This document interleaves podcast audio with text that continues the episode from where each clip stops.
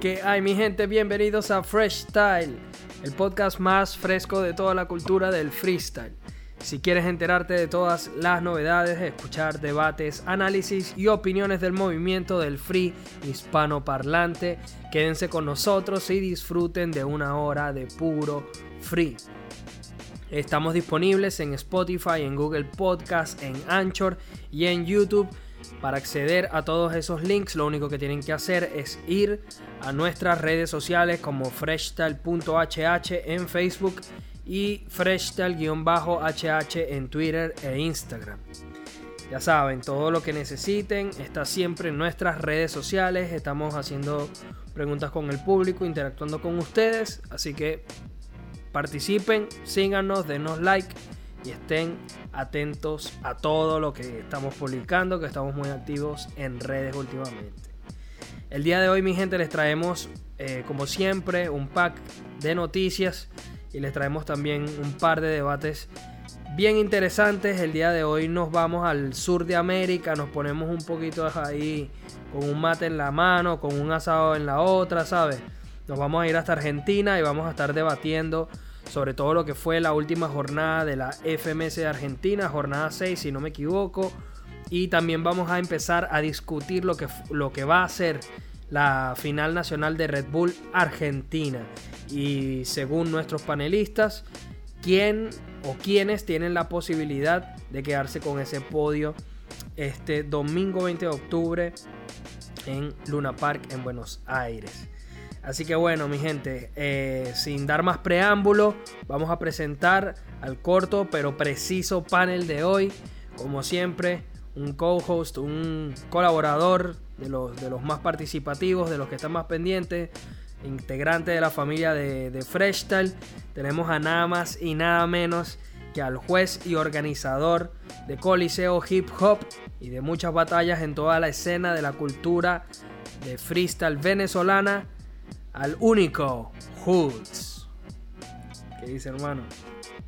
¿Cómo están mi gente? Un saludo para ti Oli, un saludo para que nos escuchan y bueno, esperando que les encante el podcast de hoy, que se viene con un debate muy lleno de muchas cosas calientes y buenas.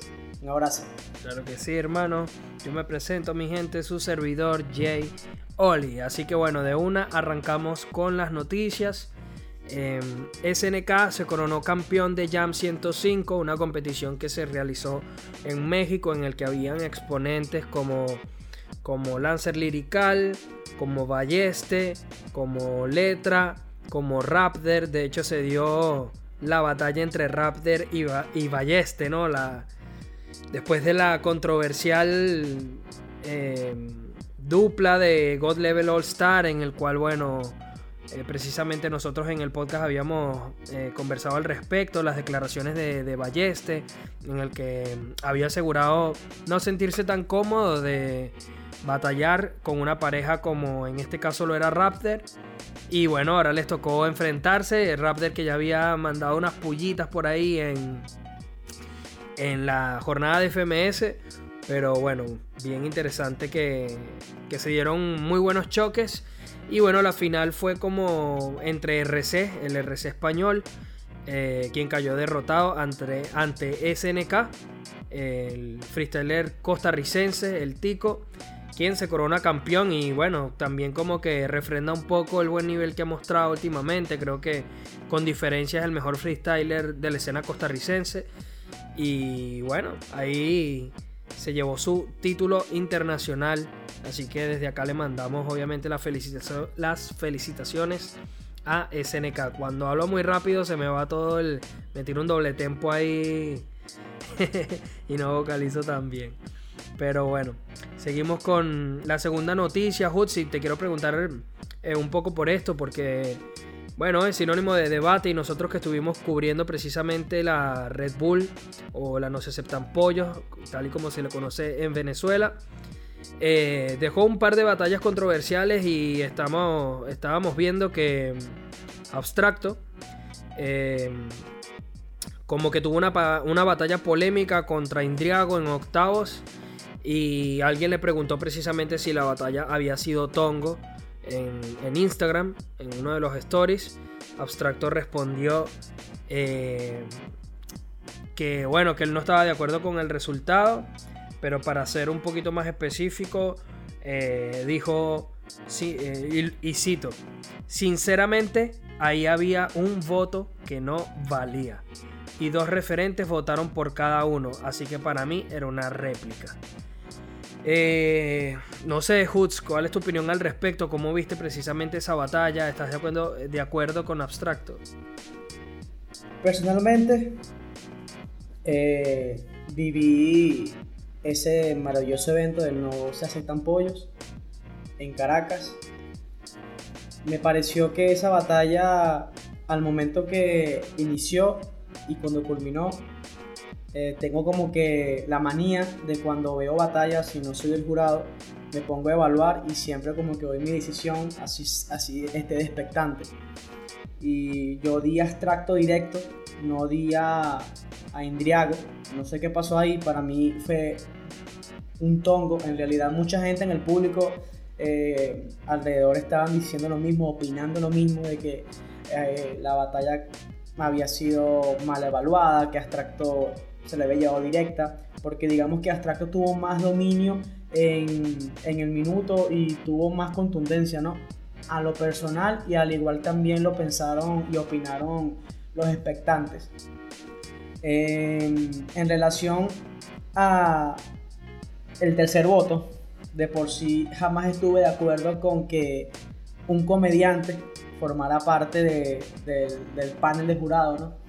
Porque se supone que así como ellos exigen, porque eso es algo que ahora no este, lo están viendo de esa forma, lo cual no, apruebo, no apruebo para nada, del hecho de que exigen de que si no es freestyler el jurado o no tiene una trayectoria, no puede formar parte del jurado. Me explico, pero a mi pensar pienso que el hecho de que seas un freestyler no te hace calificado para ser jurado. Me explico, ya que tienes que tener un método de evaluación bastante amplio y un contenido bastante abierto para poder sentarte y evaluar el contenido que, que, que, suelte cada freestyler. Y en mi caso, si entonces estás exigiendo a freestylers para que colocas a un comediante como tercer jurado. Me explico. O sea, dime que puede saber un comediante acerca de freestyle. Claro está sin insultar a los comediantes, pero digamos que yo no, yo soy jurado de, de, de, batallas. Yo no sé de comedia. Yo no me voy a parar en un stand comedy a hacer algo que no sé. Me explico. Para eso están ellos, su trabajo. Para ellos son los profesionales. Me explico. Entonces, digamos que estoy lo más correcto con abstracto, porque mucha gente más bien estaba, estaba totalmente en desacuerdo con el tercer jurado. Muchos cuando veían el flyer decían quién es ese, quién es ese, quién es ese. Entonces lo investigaban y resulta que pues, se quedaban impactados cuando veían que era un comediante, que hace un comediante evaluando una batalla o un evento tan importante como es la Red Bull o la No se aceptan pollos en este caso. Eh, de bueno, y Chan fue uno de los que dio, dio como que esa respuesta contundente, ¿no? Dio a entender eso en una de sus barras contra Israel, en cuando él dijo que, bueno, este, que, que bajo habíamos caído, algo así, no, no recuerdo muy bien la rima, pero sí sé que culminó con que, que ahora nos evalúa un comediante. De verdad que para mí estuvo muy bien dicho porque no estoy de acuerdo en que, coloques a cualquier jurado ahí, me explico. Aporte lo que aporte, eh, si quiere apoyar con, con el evento, ya sea monetariamente, ya sea con equipo, ya sea con lo que sea, supongo que el hecho de que apoye no lo hace calificado para estar sentado en la mesa de jurado, en mi opinión. A ver, hermano, mira, Vamos, vamos por partes porque creo que tocamos un, tema bien interesante que nos permite como que enfocarnos en varios puntos. Bueno, te voy a dar primero mi opinión, bro, acerca de, de lo que empecé comentándote, que es la batalla en sí. Abstracto contra Indriago. Mira, en el... Si no me equivoco, eh, las rondas de octavos empezaban con un 4x4 y luego era un minuto con temática. No estoy del todo seguro, pero creo que por ahí va la cosa. En el 4x4 a mí me parece que, o bueno, eh, la primera ronda a mí me pareció que Indriago fue mejor, o por lo menos por lo que me acuerdo. Y luego eh, les ponen de temática, una, no es una temática como tal, sino una situación. Y hubiese sido interesante, Hoods, haberte tenido em, en aquel episodio donde debatimos sobre la no se aceptan pollos. Porque uno de los puntos en los que yo hice hincapié, y creo que Neurótico me dio la razón, o no sé si fue Muñoz, em, nosotros acordamos que la mayoría de los freestylers no siguieron bien la situación. Porque no es lo mismo cuando a ti te ponen una temática, que en este caso es una palabra o algo, un tópico en general, del que tú puedes sacar mucho más eh, contenido. Pero una situación es como demasiado específica y que no te permite de, Por ahí no te permite abordar tanto. Y más adelante te tengo una preguntita relativo a esto, pero voy a terminar de, explicar mi punto. En la temática abstracto, todo el mundo, o sea, lo que yo escuché por parte del público es que abstracto lo hizo mucho mejor que Indriago. Y yo estoy de acuerdo en que sus punchlines, la forma como estructuró sus versos, su minuto, estuvo mucho mejor pero la temática, si mal no recuerdo, era estás en el aeropuerto con tu rival y por su culpa pierdes el avión. Eso es una situación demasiado específica. Y yo recuerdo que Abstracto lo que hizo fue rimas de aeropuertos, de aviones que estuvieron espectaculares, hablando de shows de televisión, de desastres, etc. Pero no se ciñó a la temática como tal porque no era temática avión o temática aeropuerto o temática vuelos. Era, tú estás en el aeropuerto con tu rival y por su culpa pierdes el vuelo. Entonces, si nos vamos a lo específico que es la situación, yo creo que Abstracto sigue siendo, sigue haciendo un mejor minuto que Indriago, pero mm, no se adaptó del todo a la situación. Yo honestamente, como siento que tampoco fue que Indriago se adaptó tan bien, yo habría dado una réplica. De hecho, aquí tengo abierto el documento donde hice las votaciones de todas las batallas de, la Red Bull, de, la No se aceptan pollos. Y tengo que Manuel Ángel votó a Indriago, que Enciclopedia votó a Indriago y que Balleste votó abstracto. Y yo voté una réplica. Entonces, precisamente creo que el, voto del jurado refleja un poco lo que yo sentí. Unos vieron ganador a Indriago, quizás por el tema de que se estuvo mejor en el primer minuto. Y en la temática, aunque no fue ampliamente mejor, abstracto, se ciñó mejor a la temática, mientras que otros dijeron, mira, abstracto tampoco fue eh, no estuvo tan por debajo en los minutos 4x4, mientras que en la temática estuvo mejor. O sea, al final es un tema de interpretación y depende cada quien, cómo cada quien lo vea. A mí ninguno me convenció lo suficiente como para decir tenía que haber pasado Indriago o tenía que haber pasado Abstracto. A mí es Abstracto me encantó, pero siento que en la temática no, no estuvo tan, tan enfocado o no le dio el enfoque correcto como debió haber sido. Y creo que en el 4x4 sí Indriago hizo un par de cositas mejores. A pesar de eso, Indriago tampoco me mostró un nivel suficientemente bueno como para decir era de Indriago directa. Yo una repliquita la daba y a partir de ahí analizaba, eh, no sé, en una repliquita creo que se decidía mejor quién se merecía seguir adelante. Eh, comento entonces esto que me, que me mencionaba Hoods respecto a la elección de Manuel Ángel para, para la competencia. Mira, yo eh, me mostré bastante escéptico antes de que empezara la competencia por la misma razón que tú mencionaste. Yo dije, ok, yo se sabe que, porque Manuel lo ha hecho público de esta forma, eh, que le encantan las batallas de gallos, que la sigue desde, desde que es chamo. Y yo creo que en parte todos los que seguimos este movimiento eh, empezamos de alguna forma fue así, viendo Ardilla, viendo Enciclopedia, viendo las batallas de Biancucci, de MC Kim, de toda esa gente de, de los tiempos aquellos, ¿no? De 2005, 2006, por ahí. Pero es lo que tú dices, ¿quién es o quién está capacitado para ser juez y quién no? Es un debate interesante porque por un lado, tú puedes ser comediante, puedes ser ingeniero, puedes ser un abogado o puedes ser un aficionado a las batallas y a lo mejor estás calificado o no estás calificado. O sea, el hecho de que tú seas algo, en mi opinión, no define que tú estés apto para algo o no. O sea, por ejemplo, tú, Hutz, tú eres abogado, pero no necesariamente tienes que ser, no, no todos los abogados van a ser buenos jueces de batalla, ¿me entiendes? Lo mismo que alguien que sabe de rap. Muchas veces ha sucedido que llevan a batallas exponentes de rap y no votan bien porque ellos tienen una interpretación, pero de pronto en la misma batalla se les escapan cosas porque no están tan metidos dentro del mundo de las batallas. O la polémica elección en algún momento de Red Bull cuando llevaron a Residente, y no es que Residente no sepa de música o no sea un buen rapero, pero no sabe sobre, el, sobre el mundo de las batallas. O lo mismo podrían decir de mí o de Kun, nuestro colaborador, que dicen, bueno, que también Hoods, ahorita, ahorita te pregunto por esto.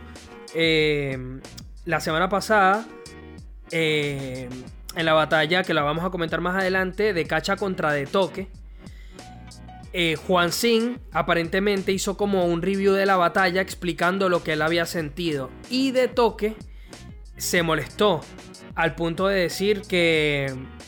Porque Juan Sin dijo algo como que el enfoque que le dio De Toque a la batalla fue muy vende humo. Y a De Toque como que le molestó esa esa frase y le respondió diciendo, ¿cómo es posible que alguien que nunca haya batallado eh, sea juez? Entonces, mezclándolo un poco con el tema de Manuel Ángel, te repregunto, Hutz, ¿qué necesita un juez para ser un buen juez? Porque si tiene que ser culto, tiene que saber de batallas, pero no puede saberlo todo. Entonces, te pregunto primero que nada, un juez, para ser buen juez, tiene que haber batallado alguna vez, y no, en tu opinión, ¿no? Y número dos, ¿qué es eso o qué características tiene que tener un juez para ser un buen juez? Porque al final, eh, si nos ponemos a juzgar que, o sea, a mí la sensación que me da es que al final nadie sirve para ser juez. Porque siempre agarramos a un chivo expiatorio y le hacemos hate y decimos este no sirve, este tampoco, entonces ¿quién sirve? Tu pregunta es bastante buena, porque la verdad no se necesita ser un freestyler de batallas o haber batallado o tener una trayectoria sumamente larga para poder estar capacitado para evaluar o sentarte en el panel de jurado para evaluar una batalla. Te explico. Las cosas que debe tener un juez de batallas es primero la objetividad. Al momento de evaluar tienes que tener la total objetividad si te pones a ver una batalla, tienes que calificar todos los factores que se adentren en ella. Primero, es, ya este, hablamos del tema de, de la objetividad. Segundo, no puedes tener populismo. No puedes tener de que porque el que está batallando sea amigo tuyo o sea de tu país o simplemente este, es conocido o le tengas, digamos, este, tengas una enemistad con el otro freestyler. O sea, tienes que dejar todo eso a un lado cuando te sientas en esa silla y estar con la mente sumamente abierta de lo que puede pasar en la batalla. Segundo, saber cuando un freestyler es regular, cuando tiene irregularidad, cuando no está enfocado en la batalla, cuando puede tirar buenos push line, pero no sigue una temática o no sigue la situación, cuando te das cuenta de que el freestyle que está soltando es sumamente básico y en cambio el freestyle que está soltando el otro contrincante tiene mucho más contenido, tiene mucho más sentido, porque no es lo mismo que yo venga y te diga que yo te voy a golpear con, con la piedra a que yo pueda decir que yo con la piedra la convierto en un, en un mineral y tal y esto y saco un diamante y en vez de golpear, me explico, entonces estructuras una, un, un patrón que le das un sentido o le das una vuelta que el espectador se queda impresionado.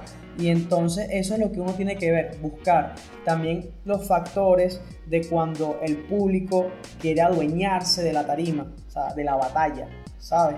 No subirte este, esos humos a la cabeza de que no, como el, el público está gritando la rima de, de, de, este participante, entonces porque lo está haciendo bien, tienes que saber cuando una rima es gritada por populismo, tienes que saber este, con exactitud que, que profesionalismo tiene el freestyle, porque no todo es este, estar en una tarima y solamente eh, pararse y improvisar. No, la cuestión es conectarse con el público, conectarse con la base, fluir bien, tener el respeto hacia, hacia tu oponente. Son factores que el jurado tiene que evaluar y tiene que tener mucho en cuenta. Aparte, que como lo dije en un podcast pasado, tú no puedes estar sentado en una silla siendo jurado y te colocan de temática guerras mundiales y tú no conozcas nada de guerras mundiales. Porque entonces cuando, cuando el freestyle empiece a hablar, ¿cómo tú evalúas si no tienes conocimiento de lo que, está, de, de, lo que están improvisando? ¿Me explico? Porque si vamos al caso, porque esto es un tema que ha ido evolucionando, una disciplina que ha ido subiendo escalones. Y se supone que si colocamos una temática que dice guerras mundiales, yo no quiero escuchar que te lance una granada y te exploto. Me explico, yo quiero escuchar más cosas. Quiero que me hables de la guerra nazi, de la guerra fría, de qué hicieron estas, estas personas para poder sobrevivir o cómo hacían, me explico. O sea, que argumentes y estructures un patrón que era que la gente, que el jurado se sienta que está en la guerra mundial, me explico. O sea, que aprenda a la vez, escuche y aprenda a la vez, porque es como una rima que una vez dijo Chan, y la retomo, eh, en, en, Colombia, en cuatro barras, que era que este, a veces la gente que va en prisión, o sea, son, o sea está tras, tras, tras las barras, pero al estar tras estas barras, sí te educan. ¿Me explico? O sea, con, con estas barras te educas. Entonces, que eh, fue una rima que fue una rima contra Summer. Y, o sea, y es muy cierto, o sea, estas son prácticamente freestyle, es para que te eduques, te eduques, ¿me explico? Y eso es lo que el freestyle, lo que nosotros queremos aportarle a la escena y que la gente lo vea de esa forma. Por eso es que para mí no hace falta tener un ser, freestyler, eh, haber participado alguna vez en batallas, tener una trayectoria tan alta para poder estar calificado. Es más, este, tengo entendido que pronto aquí en Venezuela abrirán escuelas de, de, jurados. Me explico. O sea, son cosas que, que necesitamos porque no toda persona puede estar capacitada para, para, para hacer freestyle, perdón, para ser jurado. O sea, eso es un papel muy importante en las batallas. O sea, un jurado es un papel demasiado importante porque si no hubiese un jurado, simplemente colocamos al público a que evalúe y el público siempre se va a ir por el populismo, nunca se va a ir por la objetividad, nunca se va a ir por lo que tiene que en verdad regirse. Por eso es que el jurado es importante y no hace falta de que tenga este, trayectoria o sea freestyle. Bueno, Hoods, eh, ya para cerrar este tema, también yo quiero comentar que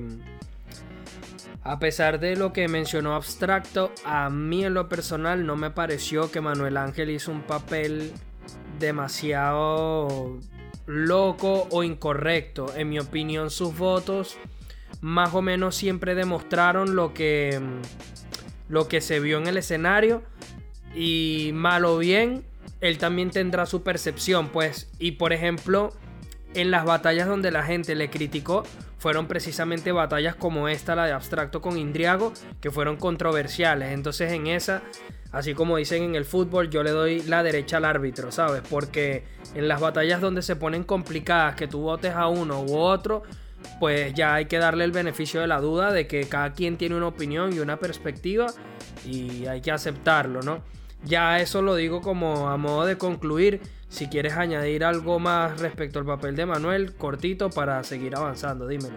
La gente ese día estaba totalmente disgustada con Manuel porque, porque veía a enciclopedia para poder votar, ¿sabes?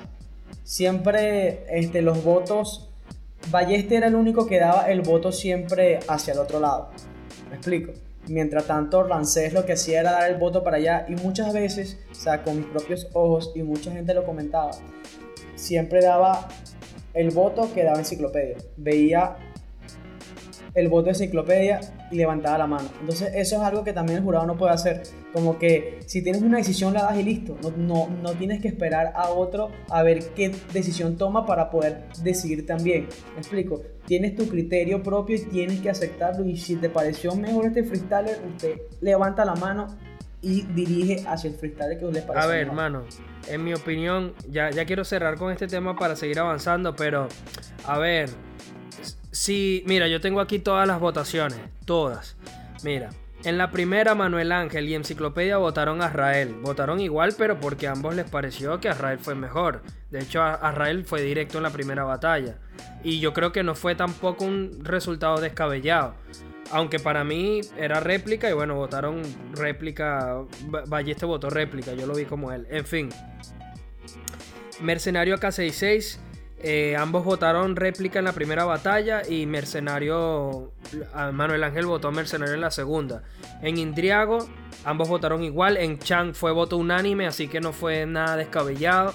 En Ram de One fue voto unánime, eh, no fue eh, Ram de One Sander me refería y Chang Summer también. Este, en Inmigrante Gaviria fue decisión unánime las tres los tres veredictos, dos réplicas y al final Gaviria. Los tres jurados votaron exactamente lo mismo. En Ramón contra Luca votaron igual, réplica, réplica, Ramón, Ramón. En CRB letra, letra unánime. O sea, mira aquí. Gaviria Ram de One, Manuel Ángel votó a Ram de One y Enciclopedia votó a Gaviria y Balleste votó a Gaviria. O sea, también él mostró, él mostró su criterio y, demostró lo que él pensaba. O sea, yo creo que tampoco es como que, ah, le copió todas las puntuaciones. No sé, esta es mi opinión. Obviamente tú dices lo que, lo que tú viste porque tú estuviste allí, tú tienes tu percepción, el público tuvo su percepción. Yo para cerrar con este tema, Hoods, quiero decir solamente dos cositas. Eh, por una parte, creo que si queremos ser tomados en serio como cultura, hay que escoger, para evitar este tipo de casos, hermano, escojan gente que esté metido dentro de la cultura, que vaya a las plazas y vote, que, esté, que conozca a los freestylers, que esté metido en, en la movida, que conozca de freestyle internacional. Cualquiera puede ser un aficionado. ¿Quieres traer a Manuel Ángel? Eh, porque, porque sabes que va a traer gente, porque sabes que le gusta la vaina, hermano, tráelo en calidad de speaker o de presentador o de cualquier cosa, o sea, dale un rol acorde a lo que él es eh, como, como, como personalidad a pesar de todo, yo no le pongo demasiada presión encima. Lo que pasa es que, claro, es el único que no es freestyler, es el único que no forma parte eh, de la movida del free como tal. Y obviamente todas las críticas iban a ir hacia él. Para mí fue. hizo un buen papel dentro de lo que cabe. Críticas todos podemos mejorar. Él puede mejorar. Pero sí estoy de acuerdo contigo con que para ser tu primer eh, o tu primera participación como juez en una final nacional de Red Bull es bastante alto. A pesar de todo, creo que estuvo a la altura. Pero podemos evitar precisamente que estas cosas ocurran. Llévate al chamo a la plaza, ponlo a juecear en otras batallas normales, ve cómo se va desarrollando, ve su criterio, que él mismo vaya también acomodándose mejor y luego si lo llevas a cualquier competencia. Pero bueno, hermano, creo que siempre se puede mejorar y eso es un aspecto en el que definitivamente la cultura del free venezolano puede crecer. Eh, seguimos con las noticias antes de entrar a los debates, Hoods, rapidito. Eh, nada más voy a repasar los primeros cinco puestos de lo que es el ranking de ascenso de FMS España. En el primer puesto está Sweet Pain con 47.500 puntos. Fíjate la diferencia, hermano, de lo que es la movida mexicana con la movida española. En España el primero tiene 47.500 puntos, mientras que en México ya van por 100.000 Skipper y si no me equivoco Garza, o sea, una locura. Bueno, Sweet Pain en el primer puesto, Jesús LC, que se ha llevado un montón de hate, un montón de críticas y la verdad me parece súper injusto. Ni siquiera entiendo de dónde viene. Bueno, sí lo entiendo. La gente quiere ver a otros nombres, quiere ver otras caras. Y como este chamo la está rompiendo este año, ellos quieren a sus favoritos en vez de Jesús LC. Pero hermano, a muerte. Ojalá le vaya yendo súper bien. Y si se gana el puesto, pues será merecido. Eh, segundo puesto Jesús LC con 43.000 y Gasir repechaje con 38.550. Gasir que bueno, mucha gente tiene ganas de verlo. ¿Quién viene por ahí en el cuarto y en el quinto puesto? Menak con, en el cuarto con 29.000 y Tirpa con 26.000 en el quinto. Que también se esperaba que fueran favoritos a, ascender este año. Muy interesante. Vamos a ver cómo viene ese asunto, ¿eh? Vamos a ver cómo viene ese asunto que se pone buena. ¿Sabes qué me parece, Hutz? Que siempre hay buenos freestylers en FMS España, hermano. O sea, hasta los que van en el ascenso son puras bestias, ¿sabes? O sea, de verdad que a mí, a mí me encantaría ver a Sweet Pain en, formato FMS. O sea, si, si en verdad me encantó como lo hizo contra Tirpa, o sea, Tirpa que lo, hizo excelente, Pain que lo hizo excelente. Me imagino cómo lo hará Jesús LC, cómo lo hará Gasir.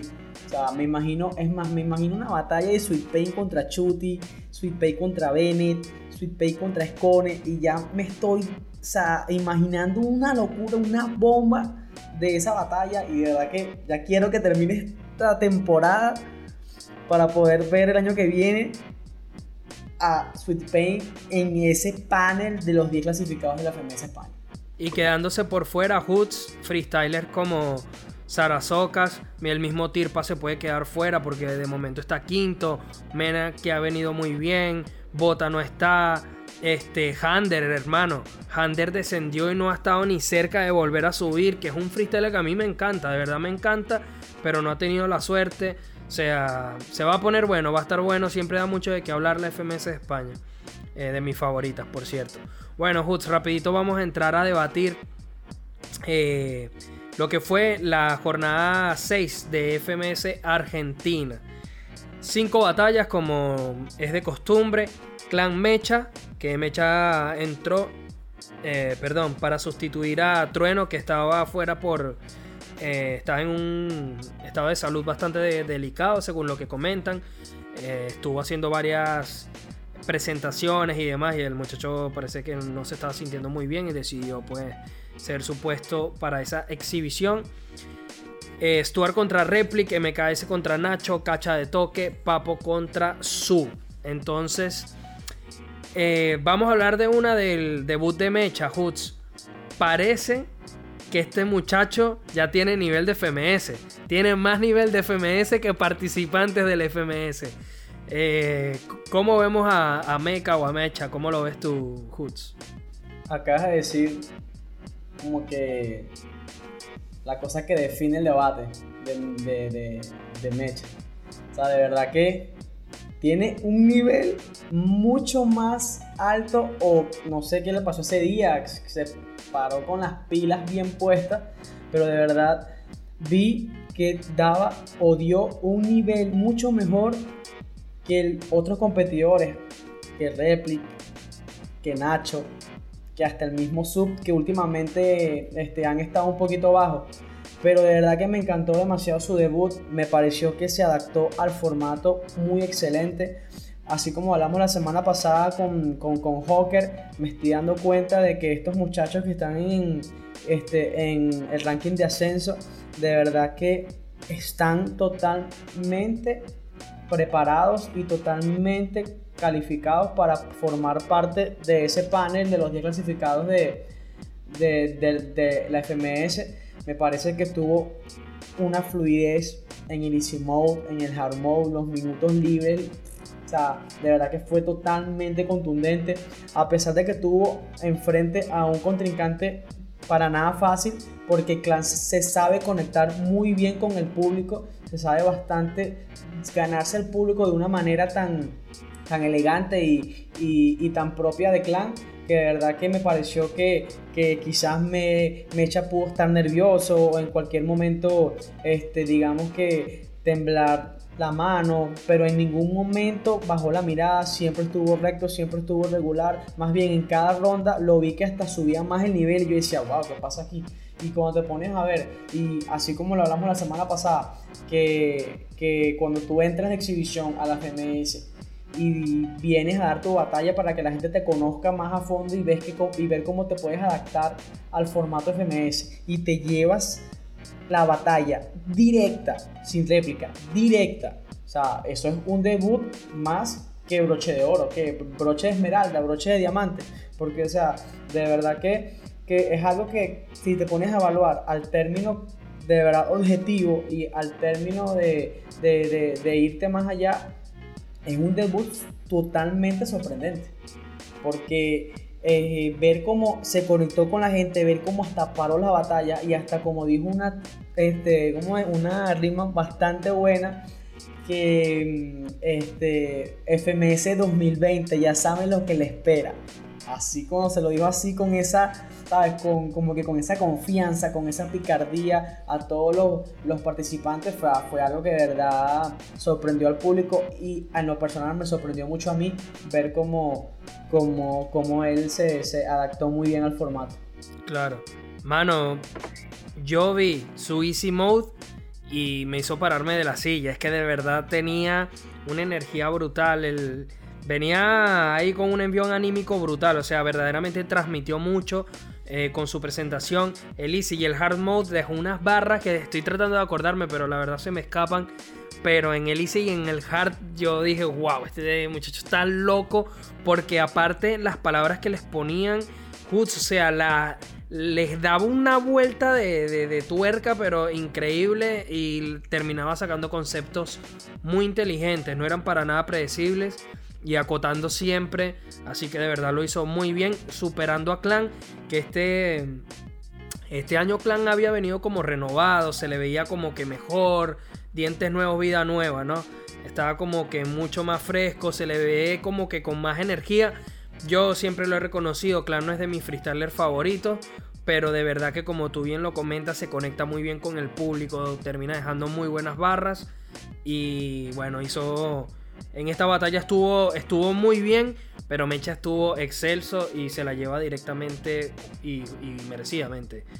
Eh, Stuart contra Replic Hoods.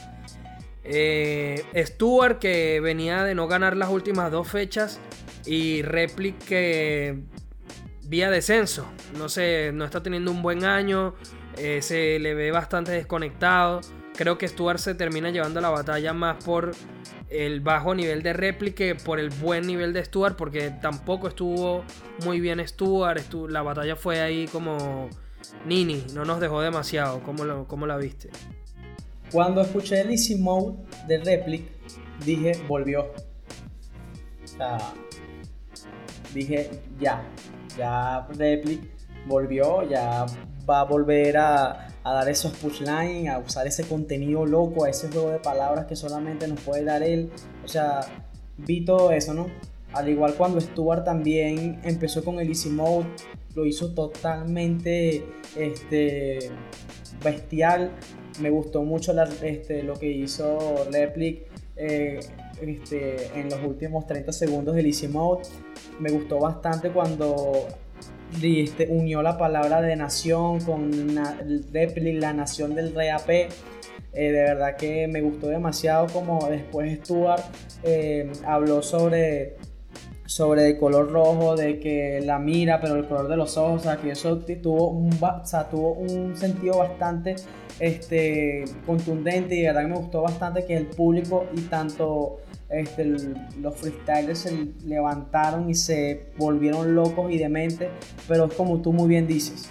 O sea, de verdad que después del Easy Mode se acabó la batalla. O sea, fue como que se desconectaron y ya tenían la batería al 10%, no sé qué les pasó. Luego vi unos, unos altos, pero muy bajos. O sea, de verdad que si lo, si lo, si lo colocamos en escala. Me dio risa que hay una barra de Stuart de ya me vas a ver en, el, en los minutos libres. Y es como que no, hermano, rapea de una vez, ¿cómo vas a esperar? Ya, como, sí, se le vio como desconectado. Está diciendo como que ya van a llegar los minutos libres y nos vamos a ver las caras. Van a rapé, métale duro y ya. Me dio risa eso. Sí, o sea, de verdad que fue. O sea, para mí fue una batalla totalmente así como que te deja con ese mal sabor de boca. O sea, porque como que empieza bien y tú dices, wow, sí, va a ser una batalla sorprendente. Y luego baja totalmente el nivel y te quedas como que con ese con ese amargo sabor, ¿no? Y como que esperando más, esperando mejores barras, porque al ver Stuart Replic tú dices, wow, o sea, en la FMS del, del año pasado pues dieron una batalla totalmente súper buena, en donde Stuart prácticamente usó la temática de influencer sumamente bien. Este, sabemos que Replic ha tenido un año bastante bajo, está como que desconectado, desinteresado de las batallas. Eh, pero le tengo fe, oíste, si estoy sincero, le tengo mucha fe a Replic. Digamos que este destello que dio en este Easy Mode, quizás en la próxima jornada nos dé una sorpresa, porque dudo que se deje quitar ese puesto o dudo que, quede el puesto de, descenso tan, tan, tan fácilmente, ¿no? O sea, a pesar de que quedan pocas fechas, pocas jornadas, pienso que no va a dejar su puesto hacia la deriva. Siento que va a luchar y espero que vuelva, vuelva, va, vuelva muy bien a como nos tiene acostumbrados. Y Stuart, bueno, felicitaciones. Por fin Stuart se lleva tres puntos directos en esta, en, en esta FMS Argentina porque ya, de verdad que tenía una racha en donde se lleva solamente un punto o dos puntos, un punto, dos puntos. O sea, de verdad que, que es muy merecido. Como tú muy bien dices, quizás no se la llevó por, por dar un gran nivel, sino que digamos que Repling no estuvo dando el nivel y estuvo así como que aprovechó ese, ese factor pero mereció los tres puntos porque de verdad que Stuart ya estaba como que incomodado, digamos que un poco ya este, desilusionado en que no conseguía los tres puntos directos y bueno, ya por lo menos se llevó sus tres puntos y se sale un poquito más del, más del descenso, ¿no? O sea, ya como que puede respirar un poco aliviado y digamos que ahora sí tiene que, que ponerse a, este, más que todo sub y réplica a pelear por, por, por, mantener, por mantenerse en la liga. Bueno, eh, hablando de mantenerse en la liga, Hoots, eh, Nacho está precisamente octavo. Eh, de momento, si se acabara la FMS hoy, estaría en el puesto de repechaje, ¿no? Nacho que cayó directo contra MKS, que MKS esta temporada lo está haciendo muy bien, ¿no? ¿Cómo viste esta batalla y qué opinas de estos dos freestyles? Quiero decir una cosa, claro, a nivel de mi criterio, ¿no? O sea, de cómo la evalué yo y cómo la vi yo. Yo siento que MKS fue muy básico, ¿sabes? MKS fue muy básico y Nacho no supo aprovechar eso. Lamentablemente, MKS supo manejar a Nacho metiéndolo en su juego y Nacho lamentablemente cayó en él y no supo cómo salirse. ¿Me estoy explicando? O sea, de esa forma lo veo yo. Quizás los demás compartirán mi criterio, mi opinión, pero digamos que para mí, como jurado, no vale de que tú a mí en el en la ronda de temáticas, la temática era fobia y resulta que tú en, el, en la temática no, no, no lo utilizaste bien, no hiciste bien, pero entonces en el minuto libre o en el 4x4 me quieras a mí lanzar de fobia, me da a mí como que, ajá, pero tuviste bastantes rondas para poder pensar el patrón. O sea, ya eso no tiene la misma contundencia que antes. Me estoy explicando. Entonces, yo prefiero que no utilices esa barra vacía, porque yo la veo vacía, mejor utiliza algo nuevo, algo improvisado, porque de esto se trata, ¿no? O sea, para mí no va a servir que tú me tires o me digas a mí algo de una ronda pasada, porque de verdad que no te lo voy a sumar con tantos puntos o con tanta contundencia a como me lo estuvieras diciendo al momento. Y digamos que Nacho no supo aprovechar eso. Nacho de verdad cayó en su juego y lamentablemente MKS se ganó el público, MKS hizo lo que quiso con, con, con Nacho sí Nacho tuvo su, digamos, sus golpes contundentes, ¿no? Bastante buenos. Eh, tuvo rondas donde fue bastante, o sea, no fue tan superior a MKS, pero sí tuvo quizás uno, un punto o dos puntos por, por encima, pero lamentablemente no, no pudo, ese puntico de diferencia no pudo abarcar lo que serían los puntos de diferencia para poder llevarse la batalla o por lo menos sacar una réplica. Así que me parece muy bien la batalla. Como te lo dije, no me parece de nada bien que sean tan básicos y que, y que, usen, es, y, que usen las barras de esa forma. Pero digamos que, que bueno, eso es lo que, lo que se ve en la FMS Argentina o en, también en otras FMS, porque digamos que es algo normal, ¿no? Usar ese, ese tipo de, de, de recursos. Porque al final lo que estamos viendo son estrategias del freestyler. Y si, y si y hay que también como que ver eso como que si, bueno, si el freestyler usó la estrategia, bueno, ahí si le, si le funcionó, ya es culpa del otro freestyler, ¿no? Ya la aprovechó y simplemente hay que anotar los puntos que hay que anotar para evaluar. Pero sin embargo, este, me pareció bastante desilusión que Nacho no haya aprovechado la batalla. Estoy de acuerdo, estoy de acuerdo contigo en eso, Hoots. Bueno, eh, se dio una muy buena batalla que tú precisamente querías catalogar de Tongo, que fue el cacha contra de toque, en el cual el veredicto fue primero una réplica y luego se la terminó llevando cacha en el... Em, en la, en la, réplica, pues se la terminó, se terminó llevando los dos puntos. Yo por aquí tengo mi puntuación, Hoots. Te la voy a compartir primero y luego, luego te pido tu opinión. Bueno, a mí de arranque me da de que Cacha gana por 6 puntos, ¿eh? O sea, una diferencia quizás no abismal, pero sí suficientemente contundente como para llevarse la batalla directo. Eh, me pareció que de toque manejó mejor el Easy Mode. Eh, me parece que en el hard mode por muy poco Cacha estuvo mejor. En las temáticas sí me parece que Cacha arrasó. Eh, le sacó una ventaja de 7 puntos según mi, criterio de evaluación. En los personajes también estuvo pareja con un puntito por encima de toque. Eh, en los minutos libres Cacha estuvo mejor en mi opinión. Y en el deluxe me sale de toque eh, dos puntos por arriba, pero a pesar de eso en la sumatoria, pues como te comenté, me sale más de 6 puntos por encima eh, de Cacha. Y también algo que quiero decir, Hutz, es que em, a mí Cacha de verdad este año me está gustando mucho porque la, esencia que le está imprimiendo a su freestyle, la energía, se le ve como que muy astuto para clavar los punchlines, respondiendo muy bien, buena puesta en escena, el flow, hubo una parte que le respondía de toque así con una caída de flow espectacular, me gustó, me siento que cada vez está encontrando más su estilo y se está sintiendo como más libre y su freestyle se siente más espontáneo y eso me gusta. Eh, por otro lado, creo que son dos estilos totalmente distintos, mientras que tienes un de toque súper agresivo, súper... Eh, con otro enfoque totalmente distinto. Hermano, de toque tiene... Eh, iba siendo precisamente el puntero de la FMC Argentina y volvió a caer porque se desentiende, mano, del tema del freestyle. Son batallas muy largas, entonces llegan puntos en los que el mismo flow todo el tiempo, no te ofrece algo nuevo a nivel de flow, eh, no te tira un doble tempo, no te tira una estructura, no te creen, es que es muy genérico, es muy básico el freestyle en mi opinión de, toque y eso para mí le termina pasando la factura, aparte de que, aparte, esto justamente, la muletilla todo el rato, aparte, o lo que sea que diga, eh, se torna un poco cansón, de verdad que no sé qué está cayendo de toque, está bajando su nivel después del gran arranque que había tenido y lamentablemente pues está ya perdió el liderato de la tabla.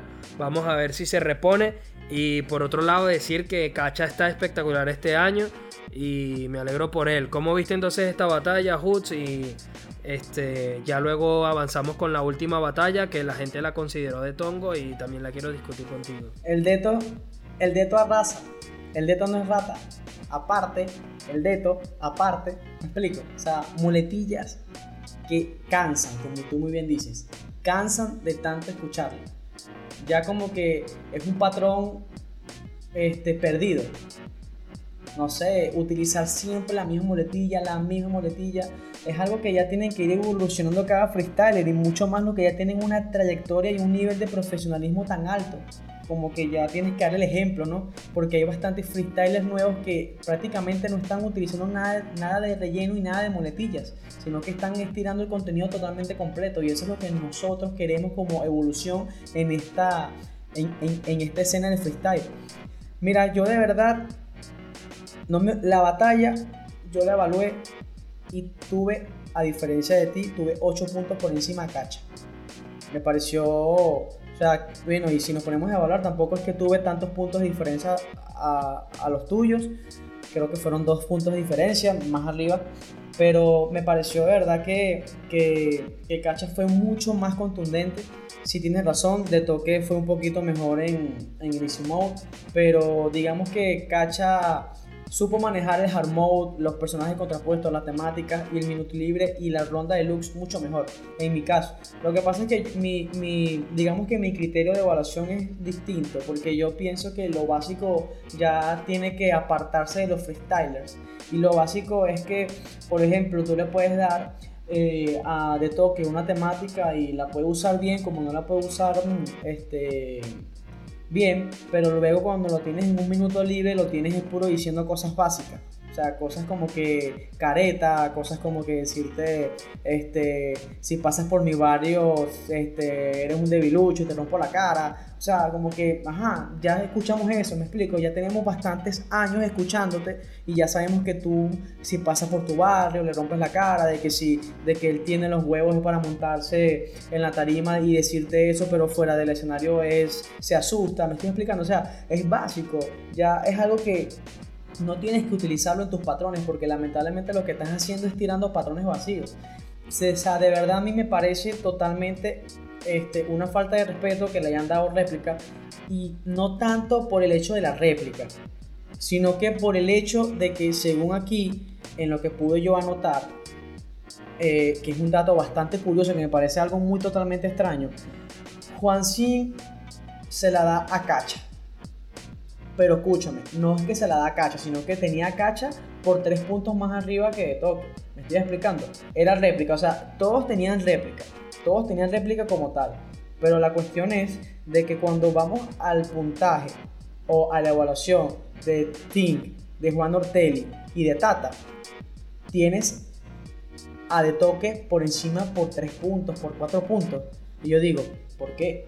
Porque tienes a de toque por encima a pesar de que sabemos que son cinco puntos más de 5 puntos de diferencia para sacar una directa este, y no ser réplica, pero yo digo, si la batalla fue totalmente este, regular y mucho más contundente, cacha, ¿por qué tres jurados tienen a más puntos a de toque y no a cacha? Ahí es cuando yo digo, ¿qué pasa? Que están evaluando, o sea, o es que entonces de toque se monta en la tarima y porque se, se, se note agresivo y te diga que te va a caer a golpes, eso es un gran punch. O sea, eso es algo sumamente bueno, porque el público lo grita, obviamente, porque el público lo que le gusta es ese picante, ese, esa escena, ese evento que se torne violento, pero o sea, bueno, tú me entiendes, pues, esa, digamos que esa, esa picardía entre los dos, digamos, esa contundencia, esa agresividad verbal que no se va a más allá. Pero, o sea, ya, ya pienso que el jurado tiene que apartarse más de eso, o sea, ya, pues, o sea, está bien. Me parece excelente que haya gritado y le haya dicho que es un debilucho, pero ajá, ya, o sea, estoy explicando. Cacha tuvo y de verdad me pareció un minuto sumamente bueno cuando le dice a Sone porque cuando él viene no le pone base de doble tempo ¿O es que acaso tú no puedes improvisar porque al parecer lo que tú dices es pura mentira, eh, que es invicto como que se basa en puras mentiras? O sea, te pones a ver, fueron respuestas, o sea, no fueron respuestas, pues, pero o sea, fueron golpes directos con agresividad. Y no fue algo como decirte no porque yo te meto un golpe y entonces porque tú estés por mi barrio y ya no, o sea me estoy explicando fueron cosas que de verdad eso es lo que se quiere ver en batalla me estoy explicando algo que vaya con la escena que vaya con el evento. Entonces, de verdad, a mí me pareció totalmente eh, un tongo contra Cacha, porque de verdad me parecía que Cacha se la llevaba directo, no era réplica, pero bueno, por lo menos digamos que, que, que este, tramposería sale, ¿no? Como, como, como decimos acá, y al final Cacha se la llevó en la réplica, muy merecido, aparte que le quita el invicto de toque, como tú muy bien dices, de toque pasa, al igual el, mismo puntaje con, con, Papo, pero digamos que Papo tiene muchos más puntos en los skills y, en la sumatoria y pasa a primer lugar y de toque pasa segundo. Pero este, me parece excelente me parece excelente y de verdad que felicito a, a Cacha por, primero quitarle el invito a, a De Toque, demostrar que ha tenido un, este, una superación, eh, digamos que ha tenido un nacimiento nuevo, o sea, un nuevo catch. Ya, ya como tú muy bien lo estás diciendo, se está, eh, eh, ya está como que encontrando su propio, su propio flow, su propio ritmo. Y eso es lo que, lo que debe tener cada freestyler, ¿no? debe tener su, su forma propia de, de improvisar. y Gran me parece excelente y este año veo que Cacha de verdad tiene merecido eh, estar en, ese, en esos primeros cuatro puestos de, de, lo que es el ranking de la FMS Argentina. O sea, me parece excelente el nivel que ha dado. Eh, bueno, precisamente estaba mencionando a Papo, eh, que estaba en el primer puesto. Hubo un poco de polémica con esta batalla, Hoods. no nos queda mucho tiempo, así que vamos a tener que ser breves con, con nuestro análisis. Eh, yo creo que la gente se quedó con la sensación, porque claro, el público que estaba allí presente abuchó el resultado al final y consideró que, que bueno, que Sub se la debió haber llevado, porque de hecho se la llevó Papo directo. Yo me imagino que por ahí estarían esperando que si una repliquita o algo, o a lo mejor el sub directo, pero es que sí, en, en los últimos minutos, en los minutos finales estuvo mejor sub eh, pero es que Papo estuvo espectacular en, todo, todo lo que no fue los minutos libres. Papo la rompió. Y después tampoco fue que lo hizo, no fue que lo hizo mal, sino que Sub estuvo por encima. Eh, logró una mejor conexión con el público y demás. Em, a mí me da la puntuación Papo eh, por encima 8 puntos.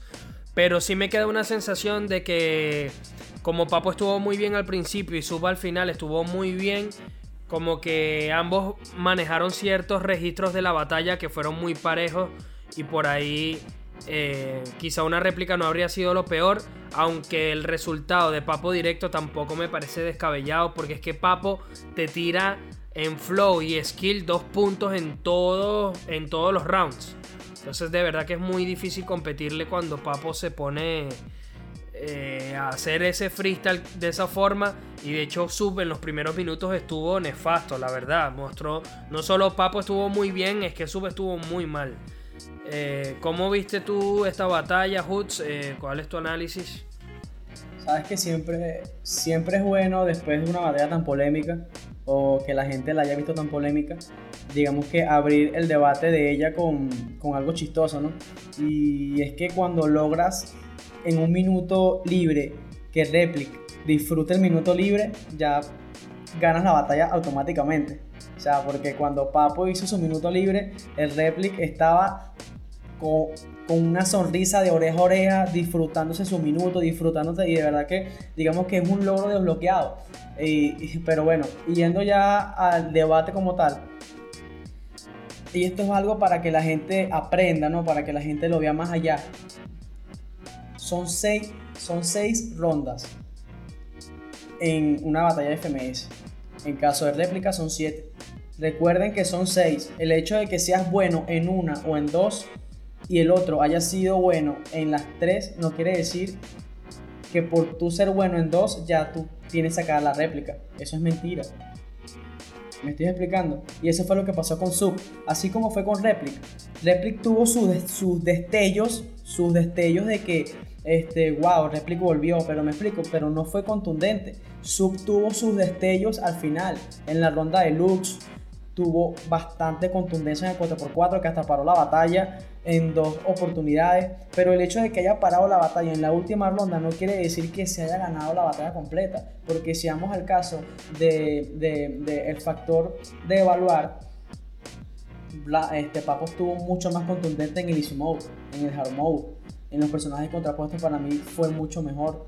En el minuto libre, el flow que le mete, o sea, de verdad que para mí es algo de otro mundo, porque, o sea, hasta parece, no sé, parece una canción, parece algo que no, no sé cómo explicarte, pero es algo que de verdad este, hace que uno se, se, disfrute el minuto, ¿no? Y entonces como que empiece a levantar la mano y, y, con ese puño arriba, que eso es lo que, lo que uno va a disfrutar cuando, cuando ve o cuando está de espectador ante esos eventos tan grandiosos. Pero para mí la decisión no fue para nada descabellada, para mí era totalmente de papo. Yo no le evalué, no, no, no pude, o sea, no tuve el tiempo para hacerlo, pero sí la pude ver y al momento me dio como que la esencia, ¿no? De que Papo se la había llevado. Eh, claro, no por muchos puntos arriba, tampoco de que, por 20, por 15, por 10 puntos, pero sí estuvo este, más eficaz y más contundente en la batalla. y me parece muy mal del público que haya, que haya abuchado, o sea, porque se supone, bueno, y gracias que, mi, que, que Misionero dio como que ese mensaje de que esto no es un partido de fútbol, que esto no es que unos hinches por aquí, unos hinches por allá, esto es freestyle, aquí somos hermanos y deben de simplemente este, apoyar a cada freestyler, darles el agradecimiento y el aplauso porque no es para nada fácil montarse en una tarima ante tantas personas, estar en un evento, estar en una batalla de casi 30 minutos, o sea, no es algo para nada fácil, me explico, o sea, eso es un trabajo bastante este, complicado y bastante difícil para, para cada freestyler, por lo que las personas tienen que educarse más y ver más allá de que una ronda no te hace ganar toda la batalla. No, muy cierto. Bueno, Hoods repasó rápidamente la tabla.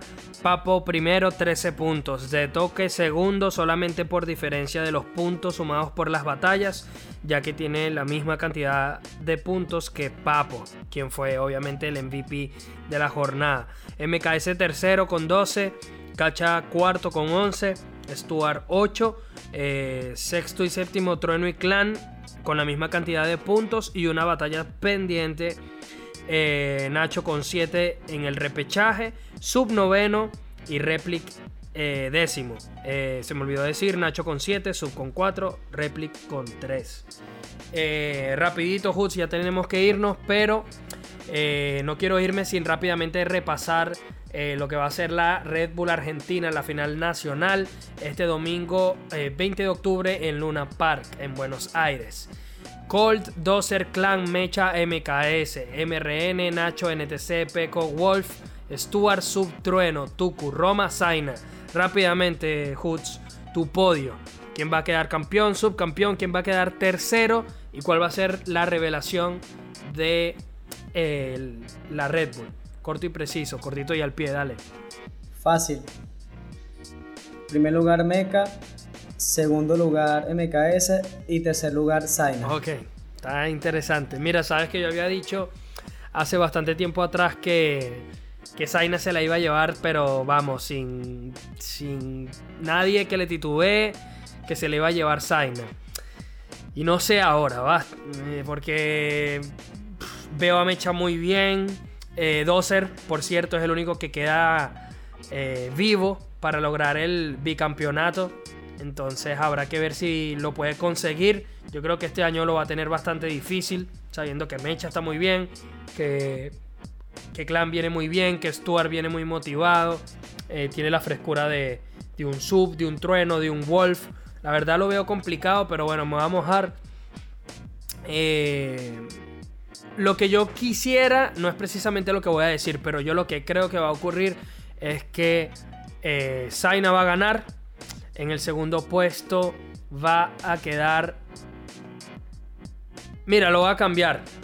Se la va a poner a Mecha. Creo que Mecha va a, eh, vencer en la final a Stuart. Creo que Mecha va a vencer en la final a Stuart. Y el tercer puesto se lo va a llevar el Zaina. Eh, pero bueno, nada, mi gente. Eh, lamentablemente ya hemos llegado al final de este episodio. Eh, como siempre queremos agradecerles por escucharnos. El host está contento porque cambié de opinión. Porque se la dio mecha. ¿ah? Vamos a ver, es que viene muy fuerte. Viene, viene muy fuerte, viene muy fuerte. Entonces, bueno, nada, mi gente, de verdad agradecerles por su tiempo. Recuerden, si tienen amigos, si tienen eh, la novia, eh, tu peor es nada, el convivito de al lado, el que sea, le guste o no le guste el freestyle, compártelo en nuestros capítulos. A lo mejor termina por interesarse en esta movida. Y bueno, obviamente si conocen a gente que le guste el freestyle, no duden en pasarle nuestros episodios. Recuerden que nos pueden conseguir en Facebook como freshstyle.hh eh, y en Twitter, en Twitter e Instagram como freshstyle-hh. Ahí están todos los links a los episodios de Anchor, de Spotify, de Google Podcast, de YouTube. Estamos en todas las plataformas disponibles, en el mismo Apple Podcast y en todo. Así que no se lo pierdan. Eh, nos veremos entonces la próxima semana. En nombre de Hoods, el hombre que se pone un pasamontañas con 35 grados de calor. Y en nombre de su servidor, Jay Oli, el hombre que se corta el cabello y parece un florero. Nos despedimos y nos vemos en la próxima. Stay fresh.